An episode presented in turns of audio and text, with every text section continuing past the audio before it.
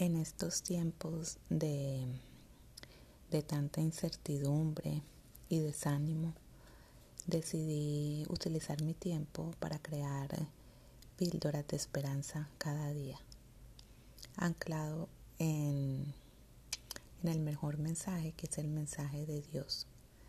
Eh, no soy una mujer perfecta, eh, soy una mujer muy normal, muy humana, vulnerable, que puedo cambiar, puedo sentirme alegre, puedo sentirme triste, puedo sentirme animada, puedo sentirme derrotada.